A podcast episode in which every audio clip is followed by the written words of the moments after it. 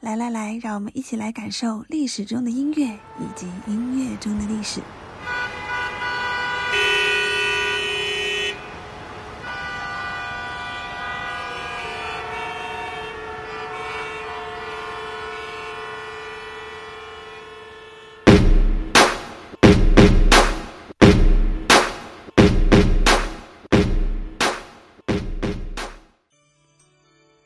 大家好，你现在听到的是当做背景。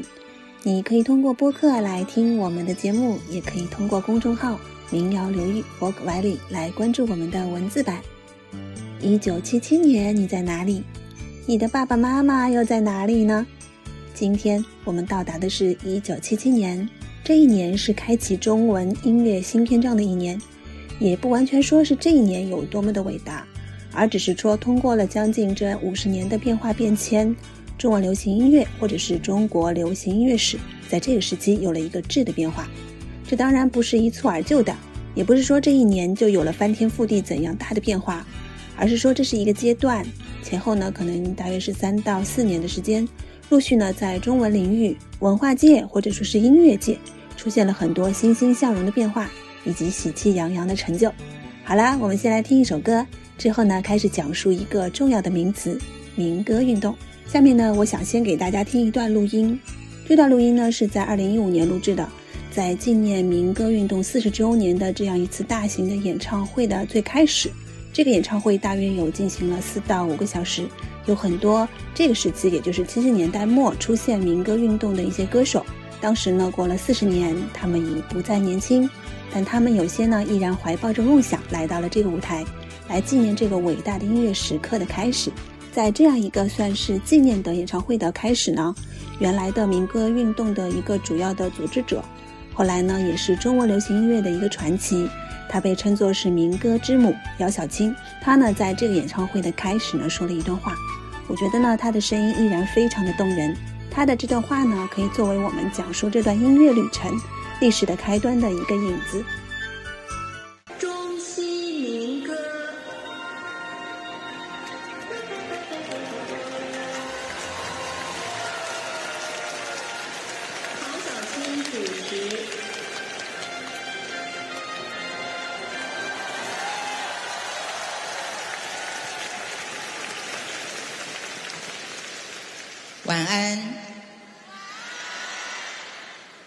好吗？今天真的很开心，因为在今天，不论是在我们的节目的安排上，或者是引言人的安排上，我们都传承着。待会儿，请大家就好好的来欣赏这样的节目。四十多年前。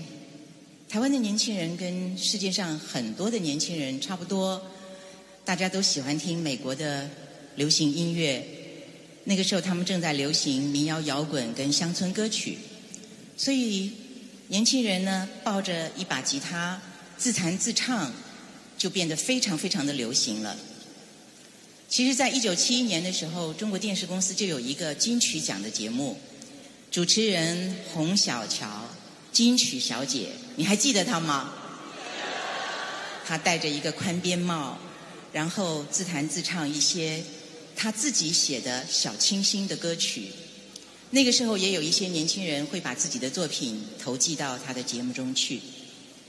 一九七四年的时候，受到李双泽影响的胡德夫，他在国际学社办了一场演唱会，他第一次呢唱了他自己家乡的歌曲《美丽的稻穗》。也是在那场演唱会上，杨璇第一次发表了他把余光中的诗谱成的曲《乡愁四韵》。但是，一直到一九七五年的六月六号，就是四十年以前的今天，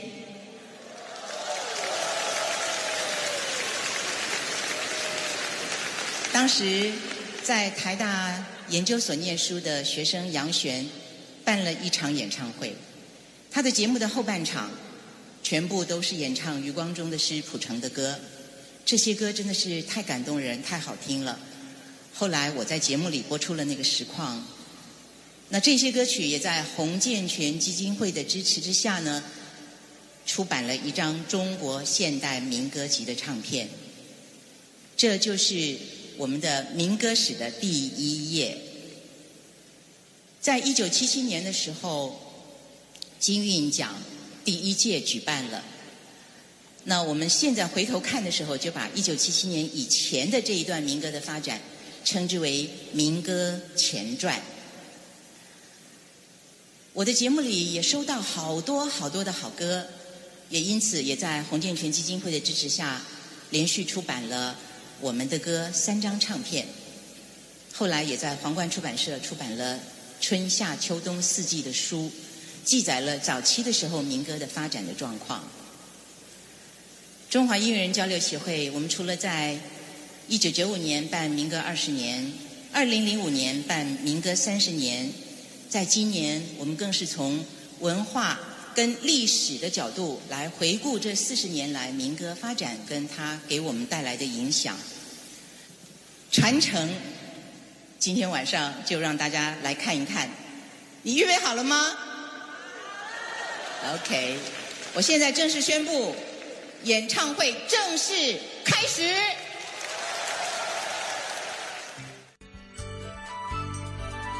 你刚刚听到的呢，是姚小青在纪念民歌运动四十年的一个演唱会上开篇所说的一段话。下次呢，有机会我会再和大家一起来分享这个演唱会的一些动人的音乐。现在呢，我们就来开始说这一段音乐的历史。大部分的音乐历程呢，都是翻唱外来的音乐，然后呢，逐步有了自己的声音，创作自己的歌曲。这个呢，也是在一个区域内文化发展的一个必然经历。这些开创了时代的先驱们呢，率先走到了一条通往美妙未来的道路上面。在台湾地区，或者说在整个中文歌曲的这个历史的领域当中呢，这是一段非常非常重要的前情提要。虽然呢很多人都听过，所以呢我前思后想，还是觉得呢要把这一段历史的来龙去脉呢跟一些新朋友们说一说。之所以说它是前情提要呢，是因为这段历史非常关键。而且也算是给了某个音乐历史的契机。如果没有这一次的民歌运动，可能也就没有后来那么多精彩的音乐。这里呢有几个比较关键的人物，我们来说一说。第一位呢是叫胡德夫，第二位呢叫杨璇，还有一位呢就是我们之前听到声音的陶小青。陶小青呢大家应该不会陌生，她呢不但是民歌之母，也是现在一个很有名的主持人马世芳的母亲。可以说，很多艺术呢，其实都是有传承的。民歌运动这一个运动的主题呢，就是唱自己的歌。我呢，尽可能会用比较简单的语言呢来描述这件事情。在二十世纪七十年代初，当时的音乐呢，大部分都是西洋音乐，台湾本地呢，并没有完整的本土音乐，这让这片土地热爱音乐的人们呢，非常的苦恼。我们通常呢，都会把一九七五年定为这股民歌浪潮的一个起点。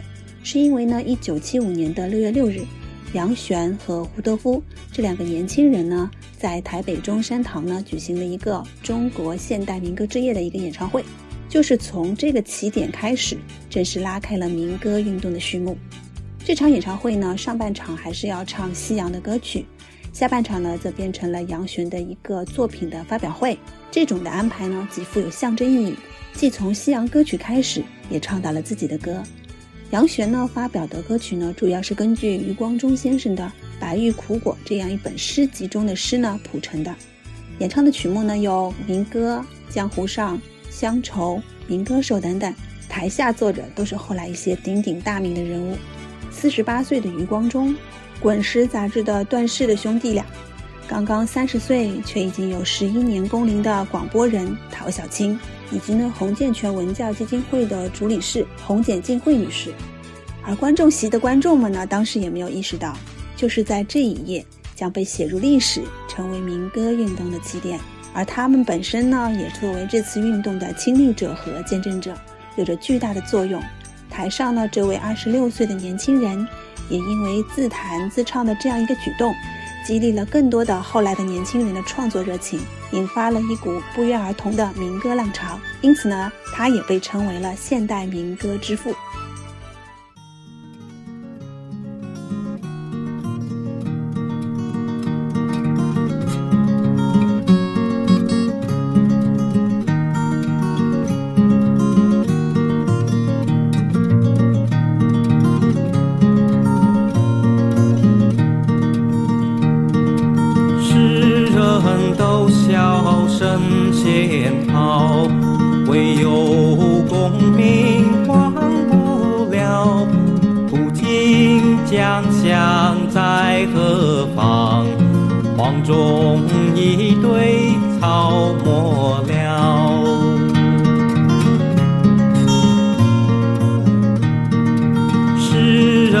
都笑声仙好，只有金银忘不了。终朝之恨俱无多，几道多少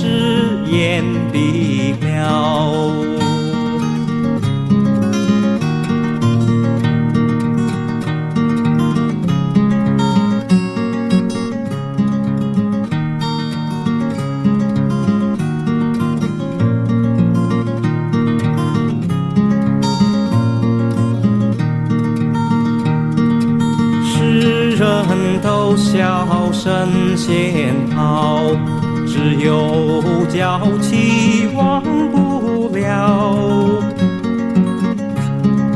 君生日说恩情，君死有谁人去了？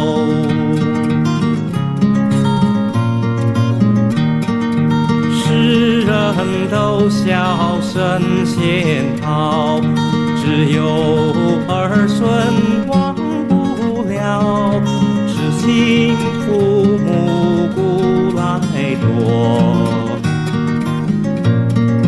孝顺子孙谁见了？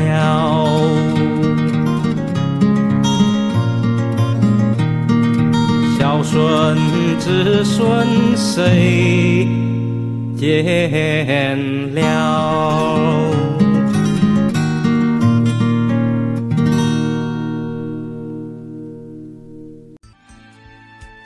如果说杨璇在一九七五年的这一场歌曲的发表会呢，是民歌浪潮的先导的话，那么到了一九七六年十二月三日，发生在淡江文理学院的可乐事件呢，则几乎吹响了民歌运动的号角。这次事件的主角呢，就是另外一个不得不提的一个民歌运动的先驱，他呢叫做李双泽。这一天原本是以西洋民谣为主的一个演唱会。作为淡江校友的小伙子李双泽呢，第二个出场。他其实呢是个替补，他呢是来代替前一天打架挂彩的好友胡德夫出场的。上场时呢，他除了带了吉他，还带了一个可乐瓶子。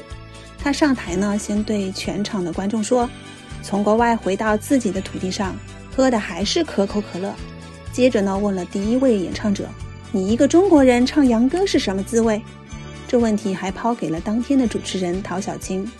陶小青呢，当时回答：“我今天是来主持节目的，没想到还是来考试的呢。并不是我们不唱自己的歌，只是，请问中国现代民歌在什么地方？”李双泽呢，引用了作家黄春明的一句话：“在我们还没有能力写出自己的歌之前呢，应该一直唱前人的歌，唱到我们能写出自己的歌为止。”这个时候呢，主持人陶小青说。那就请你给我们唱几首歌吧。于是呢，他就唱了三首闽南语的台湾歌曲。最后，他对着台下的观众说：“你们想听洋歌？洋歌也有好的。”于是呢，他就演唱了 Bob Dylan 那一首非常著名的《Boring in the Wind》。就这一整件事情呢，后来在《淡江周刊》呢报道了，并且呢，经过了发酵，演变成了可乐瓶事件。说呢，李双泽现场呢砸了那个可乐瓶，并且呢呼吁唱自己的歌。当然，这个其实是有一点点夸张的，事实可能并没有这么的戏剧化和具有冲突性。后来呢，因为第二年李双泽就英年早逝了，也正是这样一个原因，所以让这个可乐瓶的事件呢，具有了神奇的神话色彩，并且呢，越传越神奇。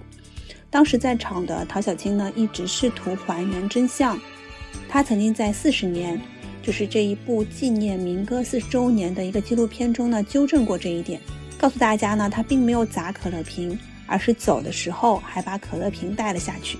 然而呢，在一个需要英雄的年代里呢，李双泽的那一句唱自己的歌，变成了一声号角，也变成了这场民歌运动风潮中最最重要的一个 slogan。李双泽呢，在一九七七年九月份呢，因为救一个女孩子溺水身亡了。当时呢，他只有二十八岁。好在呢，自可乐瓶事件之后呢。他在去世之前的那个夏天奋力的创作，留下了九首已经谱好曲的音乐作品。在他去世之后呢，他的好朋友胡德夫和杨祖君呢，在他的住所呢抽屉里发现了这些作品，并且在他葬礼的前一天，到台大对面的稻草人西餐厅呢，连夜录制了一卷卡带，让这些歌呢有了最早的一个录音的版本。他们这些歌呢，包括了《老鼓手》《美丽岛》。少年中国、愚公移山等等，呃，我们等一会儿会来听一下这一首《少年中国》。这首歌的歌词呢，改编自了著名的诗人蒋勋的一个诗作，就叫做《少年中国》，是由李双泽作的曲。我今天会连续的播放两个版本，前面一段呢是胡德夫和杨祖君演唱的，非常的短，才一分多钟。后面那个版本呢，是很多年之后黑豹乐队曾经翻唱的一个版本。因为我自己特别喜欢这首歌，所以呢，我会连续播放这两个版本。这两首歌呢，同时都收录在2001年出版的一张专辑，叫做《七月一日生》。我们隔着遥遥的山，去看望祖国的土地。你用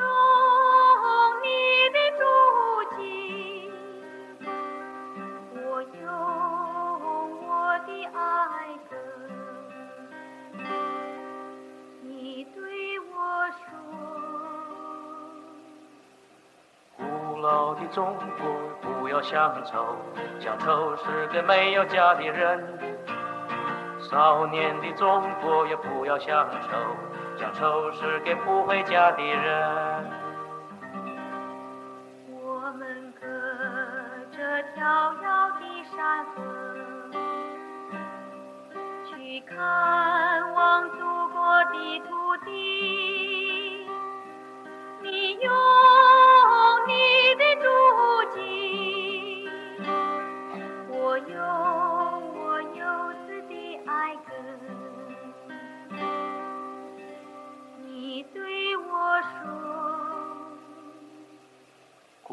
好的中国，不要爱歌，爱歌是给没有家的人。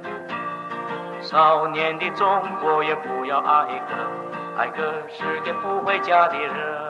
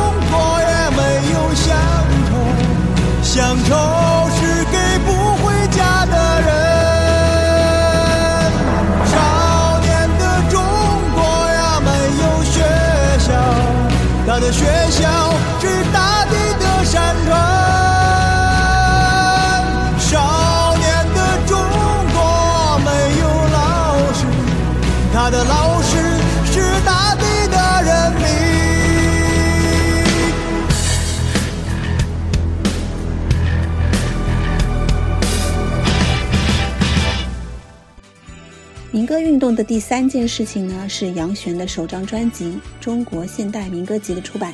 这张专辑呢，正是标志着台湾民歌运动的开端。由于呢当时的政治环境，很多的音乐的题材呢被限制，这个时候呢就出现了民歌运动的关键人物陶小青。他呢是一个电台的主持人，他听了很多这些年轻人的歌曲之后呢，就在自己的节目里面呢播放了他们自己的写的歌。第二年呢，也就是到了一九七七年，陶小青呢邀请杨旋、吴楚楚一起呢录制了《我们的歌》这样一张专辑。短短一年不到的时间呢，就再次的再版，打响了中国现代民歌的旗号。就是从这个时期开始，无数对音乐怀有责任感的年轻人呢，前赴后继投身于民歌的创作中。下面听到的这首歌呢，是我选的一首杨旋的《西出阳关》。这首歌呢收录在杨旋一九七七年出版的专辑中，这张专辑呢就叫做《西出阳关》。杨旋本人呢虽然被称为现代民歌之父，但是他发表的专辑呢其实并不多。一九七五年的有一张《中国现代民歌集》，以及一九七七年的这一张《西出阳关》之后呢，他应该就出国深造了，也就很少会听到和音乐有关的消息了。我们来听一下当时杨旋的声音。如果你的年纪比较小，这首歌在初听时呢，接受度上可能会有一点点小的障碍，但是呢，我希望你能坚持把它听完。整体的感觉呢，有一点点像老版的《三国》，或者老版的就是李法曾演的《诸葛亮》，就是那样的感觉。西出阳关，杨旋，一九七七年。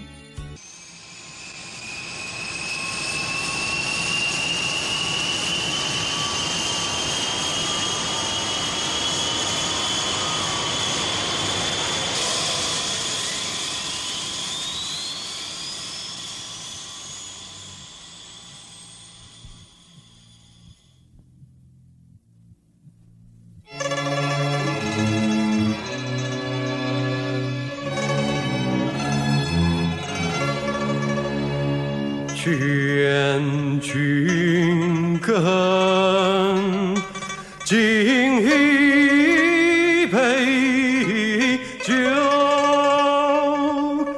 西出阳关无故人。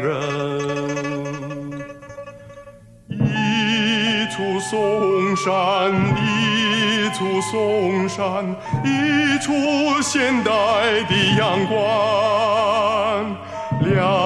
下辩论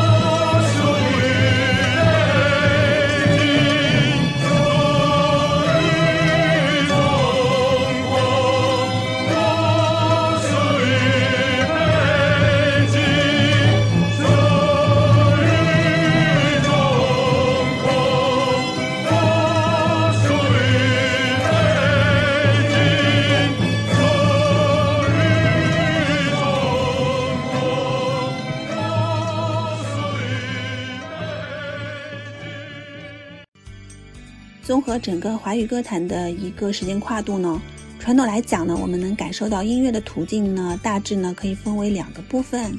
一部分呢是最重要的，是各大中文歌曲的颁奖礼。这个呢最主要的是指各大的电台、电视台或者类似媒体这样的一些机构主办的一些，一般呢都是一年一次这样的颁奖晚会。另外一部分呢就是音乐人或者是歌手啊、创作人，每年都会出版他们各自的音乐专辑或者是合集。所以呢，接下来我们就会从歌手还有他们所获得的奖项来开始讲起。七十年代的歌和奖有哪些呢？这里有两个非常特别、需要普及的重要的奖项。先来说一个影响深远、意义重大，但维持时间并不太长的奖项，就是台湾地区的金韵奖。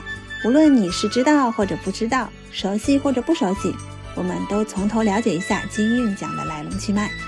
台湾地区的金韵奖呢，它前后一共办了五届，第一届呢是在一九七七年，然后呢每年举办一届，一直到一九八零年。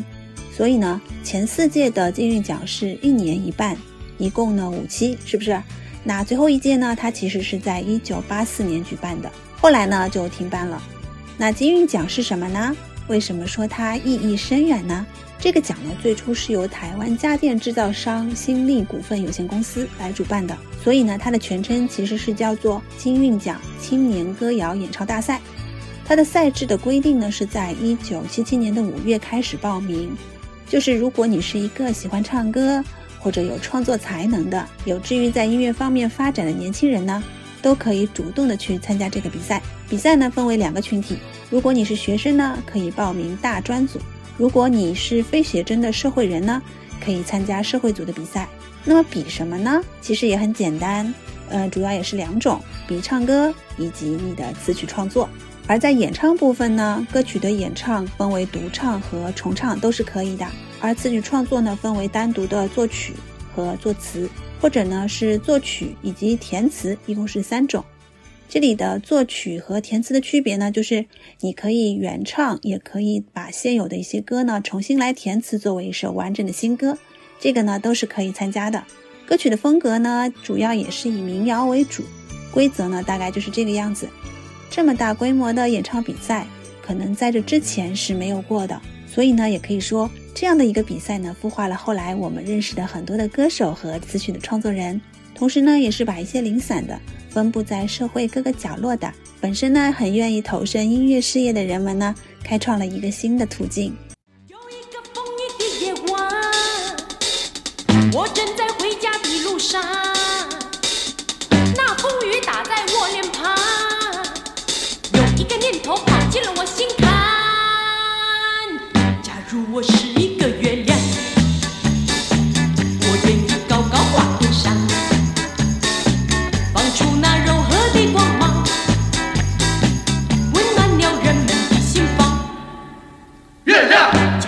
我是一个月亮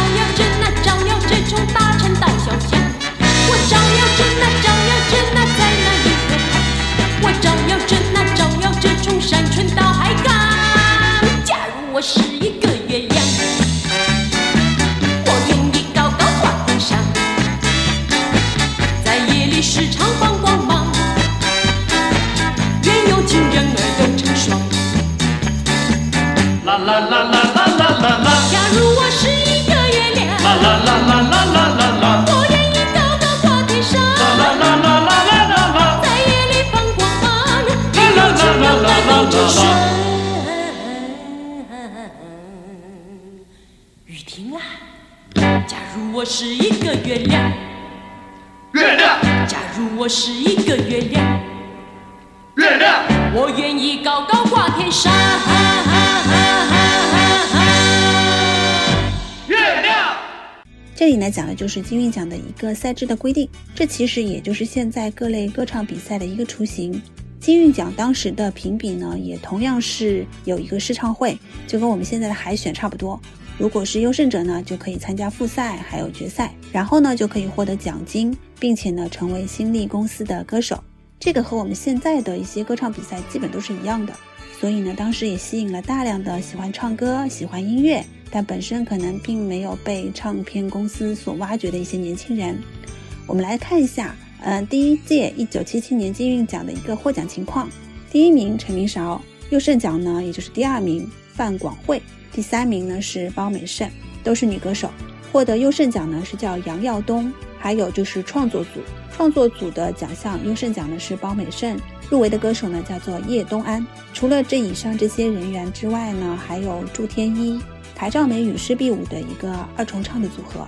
金韵奖比赛之后呢，顺势就推出了金韵奖的一个唱片合集，但是呢一开始卖的并不好，电台呢和电视台也不是很看好。新格公司呢，也就是这个新注册的唱片公司呢，想到了以校园巡回演唱的这样一个形式呢推广来宣传，竟然真的带动了很大的销量。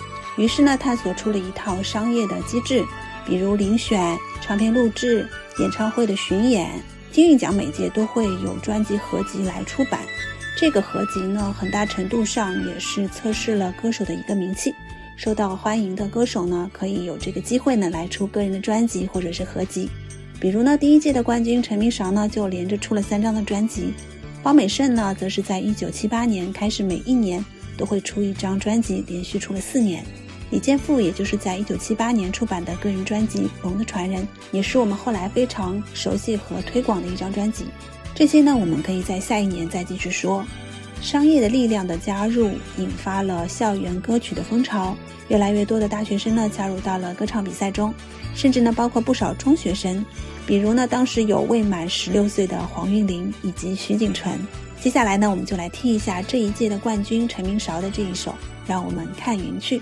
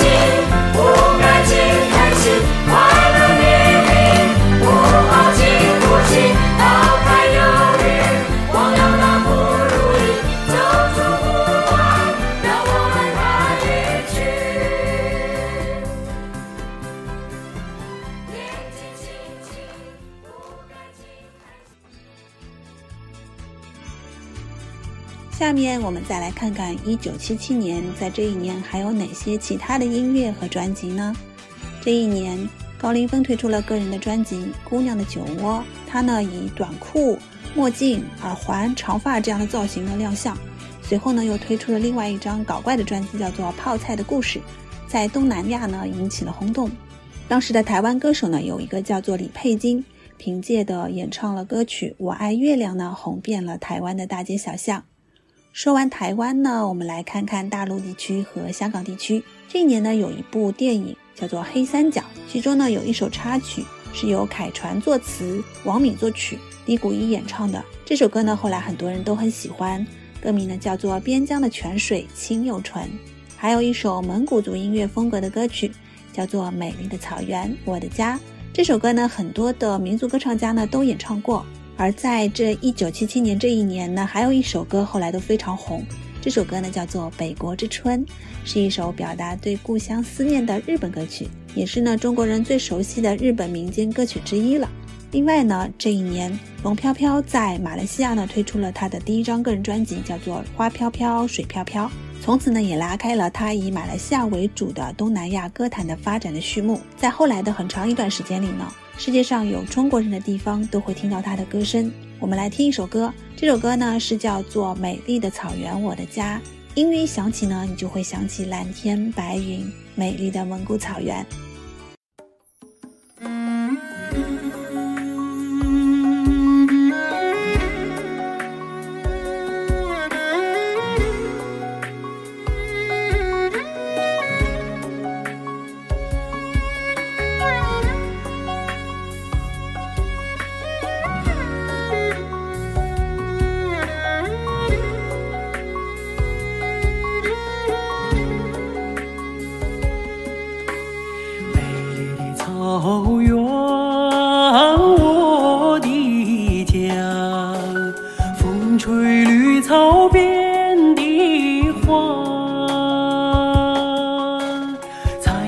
phơ phới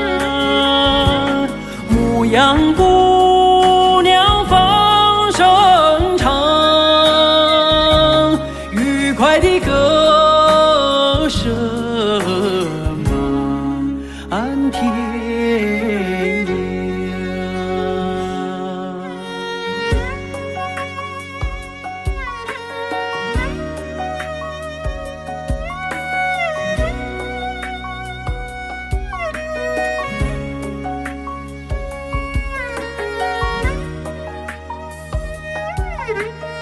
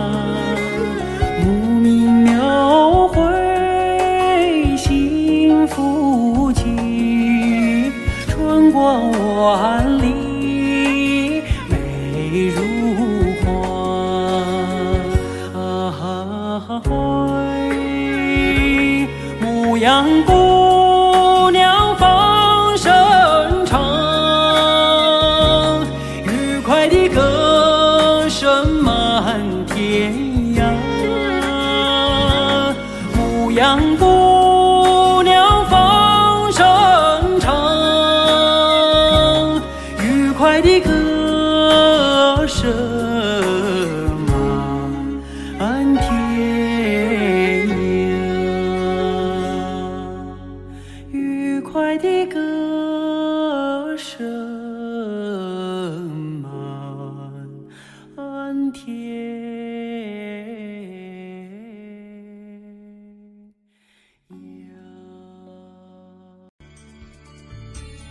在香港有一首粤语歌曲呢在一九七七年特别的红每当变换时。这首歌的原来呢是一首日本歌曲是由卢国詹后来做的填词由虚拟演唱的。薰妮呢也因为这首歌呢获得了在后一年举办的第一届的十大中文金曲颁奖里的一个十大金曲的这样一个奖项。后来呢也是让薰妮广为人知的一首标签式的歌曲。当然，这首歌后来被更多的年轻人所认识呢。